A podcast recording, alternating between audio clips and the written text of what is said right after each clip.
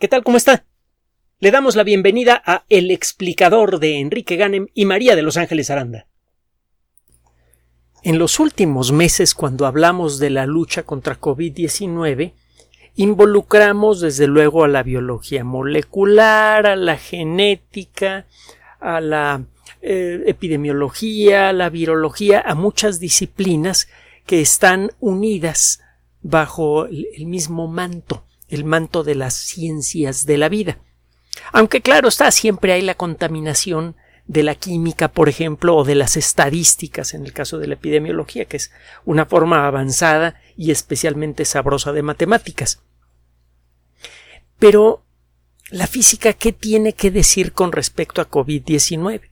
Si usted revisa los artículos que hemos revisado en este espacio, acuérdese que nuestra especialidad nuestra oferta para usted es el de traducirle los verdaderos trabajos científicos que se están haciendo alrededor de la lucha contra COVID-19 y en general sobre cualquier otro tema. Acuérdese que siempre publicamos dos audios y eh, mientras esté la pandemia vigente y mientras usted así lo quiera, uno de esos audios estará dedicado a COVID-19.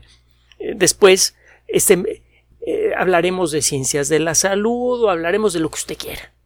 Acuérdese que es usted el que eh, eh, decide los contenidos de este espacio a través de sus comentarios, de sus sugerencias. Pues bien, regresando al punto.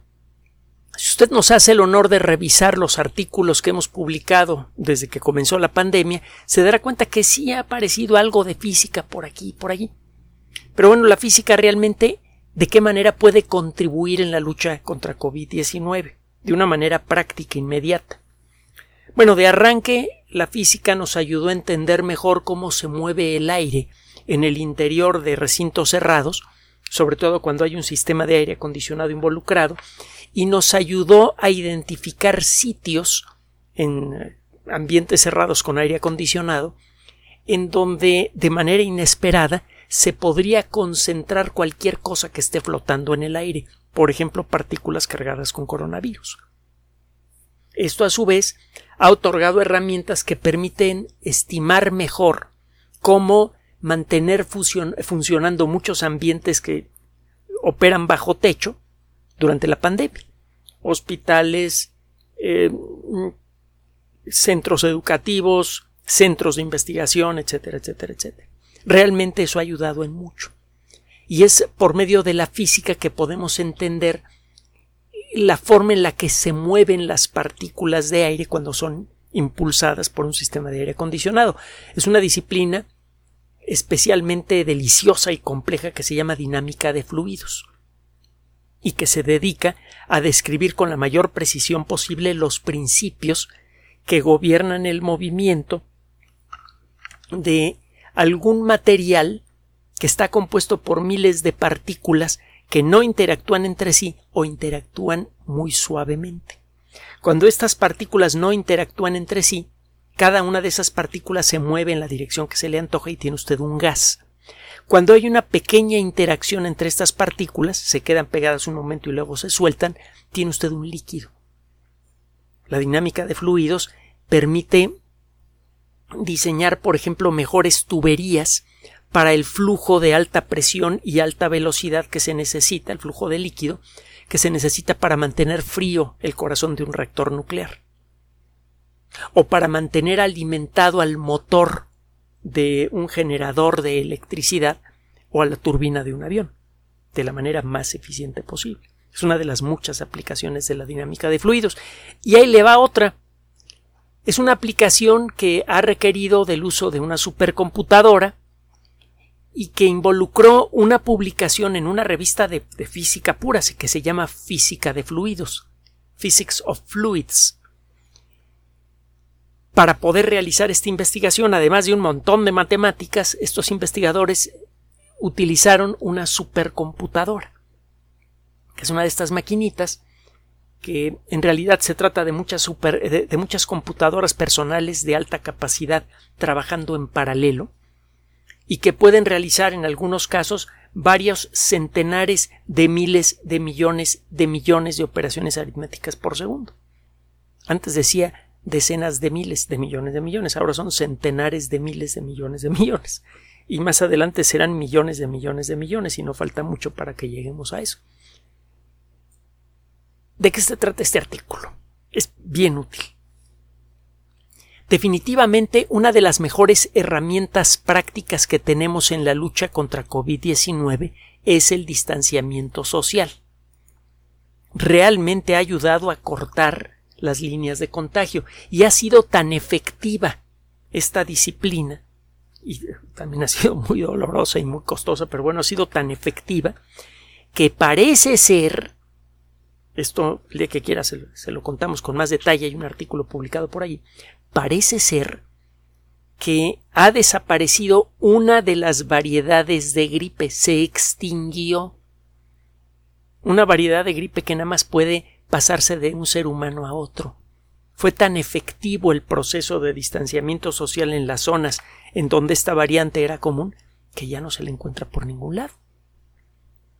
Ya era hora de que aplicáramos nuestro extraordinario talento para extinguir especies para darle en la torre a un virus, que formalmente hablando no es una especie porque no está vivo, pero bueno.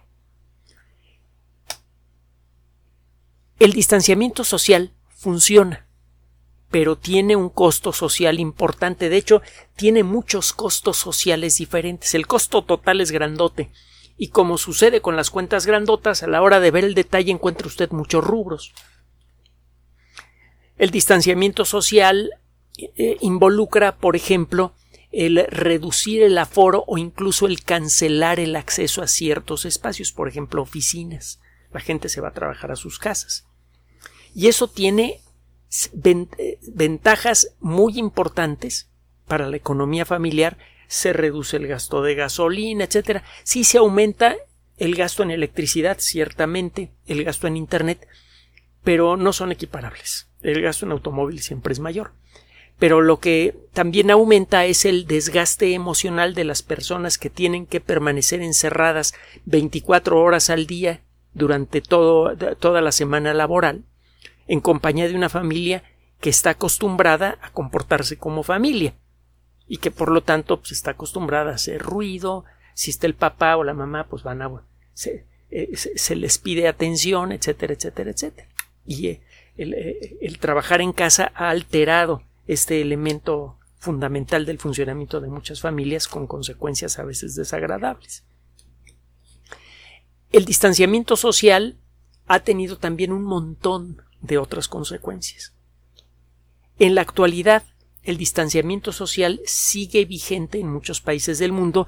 En Europa, por ejemplo, parecía que ya comenzaba a relajarse la situación, pero como era de esperarse, empezaron a aumentar los contagios y ya están estudiando regresar de nuevo al, asunto del, del aislamiento social, del distanciamiento, del uso de mascarillas. Y mejor antes que, que ya que se haya declarado una nueva ola de infecciones. Pero bueno, el caso es que en muchos ambientes el distanciamiento social genera problemas graves de frustración que muchas veces tienen como consecuencia que la gente abandona la disciplina de mantener el distanciamiento social. Hay muchos ambientes en donde la gente instintivamente y de buena fe respeta el distanciamiento, solo que al cabo de un rato la gente que está en ese ambiente empieza a sentirse incómoda, al punto de que eh, se vuelve impráctico mantener el distanciamiento social y entonces lo que comenzó como un ambiente ordenado con una eh, probabilidad de contagio muy baja se convierte en un foco de contagios muy activo. Cuando usted entra a cualquier espacio público, incluyendo la calle, la acera, en la actualidad, usted tiene en mente el mantener una distancia de no menos de metro y medio esto en otros países se habla de dos metros y a veces hasta más, pero en, muchos países se habla de cuando menos de metro y medio, lo que llaman la regla de, los seis pies. Acuérdense que un pie y son eh, poquito más de 30 centímetros. Punto 304 milímetros. Punto 304.8 milímetros seis pies son poco, un metro ochenta, una cosa así. un metro ochenta y, pocos centímetros. Cuando sale usted a la calle, trata de respetar esa regla. Mucha gente lo hace. Afortunadamente, son con mucho mayoría las personas que respetan esas reglas y que usan las mascarillas también. La capacidad de carga de una, de una acera, es decir, la capacidad de permitir que la gente circule sin estorbos en una acera, se reduce mucho con la regla de los seis pies. Si usted tiene que mantener una distancia de aproximadamente un metro ochenta o dos metros con eh, la persona que va caminando delante y la persona de atrás respeta la misma regla, el número de personas que caben en la acera se reduce sustancialmente. Sobre todo en los centros eh, de las grandes ciudades, incluso cuando tiene usted avenidas muy amplias como las que pueden existir, por ejemplo, en París, en algunos lugares de París, eh, hay tanta gente que en un día normal en verano, pues usted puede encontrar miles y miles de personas. Busque usted en, en YouTube videos de la gente que camina por las calles de París en un verano normal, en un verano sin COVID, y verá lo, que quiero decir. Hay miles y miles de personas en la calle y a pesar de que las aceras son bastante amplias, la gente eh, eh, tiene, guarda una distancia muy pequeña entre sí. No hay espacio suficiente para tanta gente. Este problema se incrementa con la regla de los seis pies. Y esto también se hace notar en cualquier otro ambiente en donde pase mucha gente. Centros comerciales, escuelas, salones de recreo, centros de investigación, hospitales, etcétera, etcétera. El eh, pedirle a la gente que simplemente respete la regla de los seis pies muchas veces genera situaciones contraproducentes. En muchos ambientes y a veces de manera sorprendente se producen verdaderos embotellamientos humanos que tardan mucho tiempo en despejarse. De pronto está usted haciendo fila para poder cruzar una calle y esta fila tarda mucho tiempo en desahogarse. Es lo mismo que pasa cuando comienza a, pelotonarse el tráfico. Usted no ve la causa del problema, simple, simplemente ve que el tráfico de pronto avanza un momentito y luego se detiene, avanza un momentito y luego se detiene. Resulta incomprensible para la persona que está sumida en ese relajo entender qué es lo que está pasando y por lo tanto le resulta más difícil seguir respetando las mismas reglas. En el caso del tráfico, la gente empieza a cambiar de carril para ver si el carril de al lado se mueve más rápido, algo que puede suceder por momentos, solo para descubrir que después de mucho esfuerzo y lograr cambiarse de carril, el carril que abandonó es, es el que ahora está avanzando. Este tipo de comportamiento caótico se puede modelar con computadoras y se puede modelar con las complejas y deliciosas matemáticas de la dinámica de fluidos. Bueno, eso es lo que hizo este grupo de investigación de la Universidad de Carnegie Mellon y que involucró esta publicación en Physics of Fluids, un artículo que al igual que muchos otros relacionados con COVID-19 puede ser descargado de manera gratuita. Solo que aguas porque este sí está lleno de cosas que muerden hay muchos símbolos, de símbolos matemáticos. La realidad es que detrás de las matemáticas solo hay belleza, pero a mucha gente le cuesta trabajo perforar la barrera de la simbología. Si a usted le espantan los símbolos matemáticos, quédese con el rollo que le estoy echando. Si a usted le gustan, descargue el artículo. Es gratuito. Bueno, ¿qué es lo que encontraron estos investigadores? En encontraron a la hora de hacer la simulación del el flujo de personas en distintos ambientes que pretenden respetar la regla de los seis pies, que hay puntos en donde se puede predecir cuándo van a empezar a ocurrir embotellamientos humanos.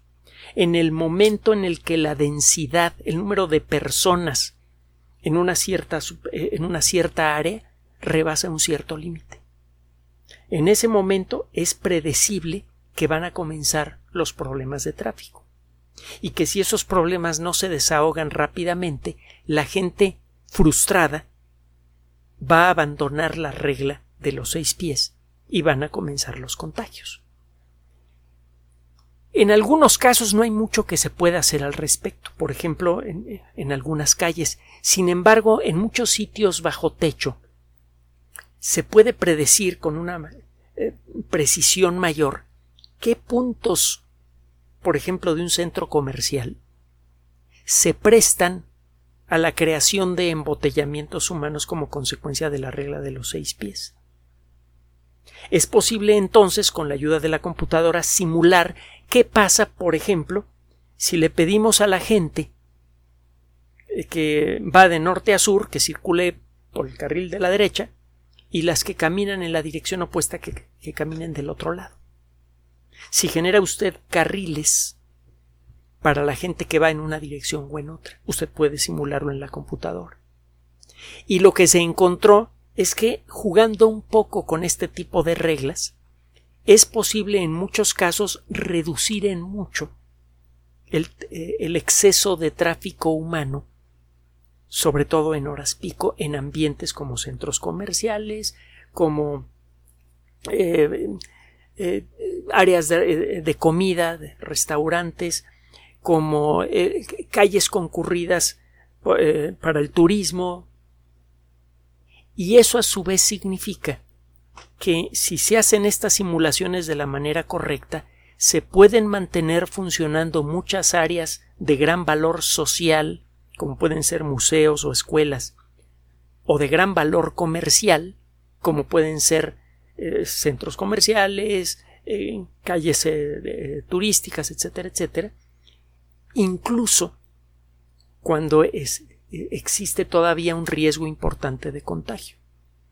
Es decir, es posible planear con la ayuda de la computadora por dónde debe caminar la gente para reducir al mínimo el riesgo de contagio y mantener abiertos por más tiempo negocios, centros sociales, etc.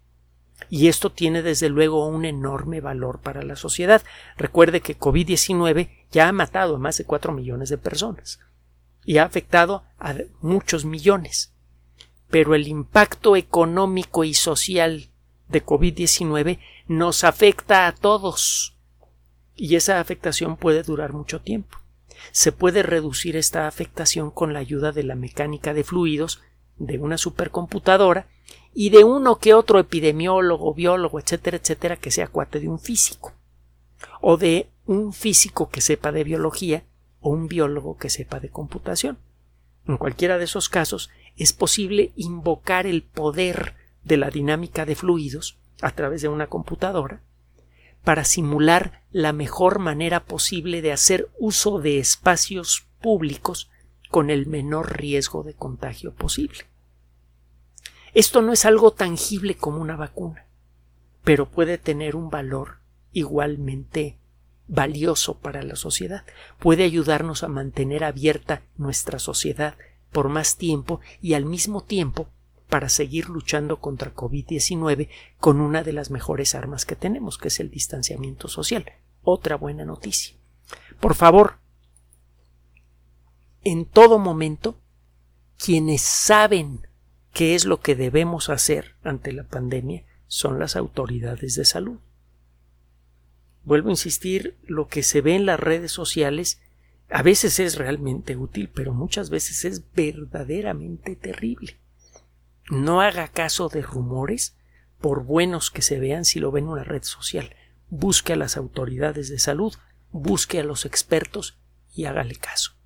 Recuerde que en principio ya tenemos todas las herramientas que necesitamos para concluir con esta pandemia, pero tenemos que utilizarlas con un poco de disciplina. Eso es todo.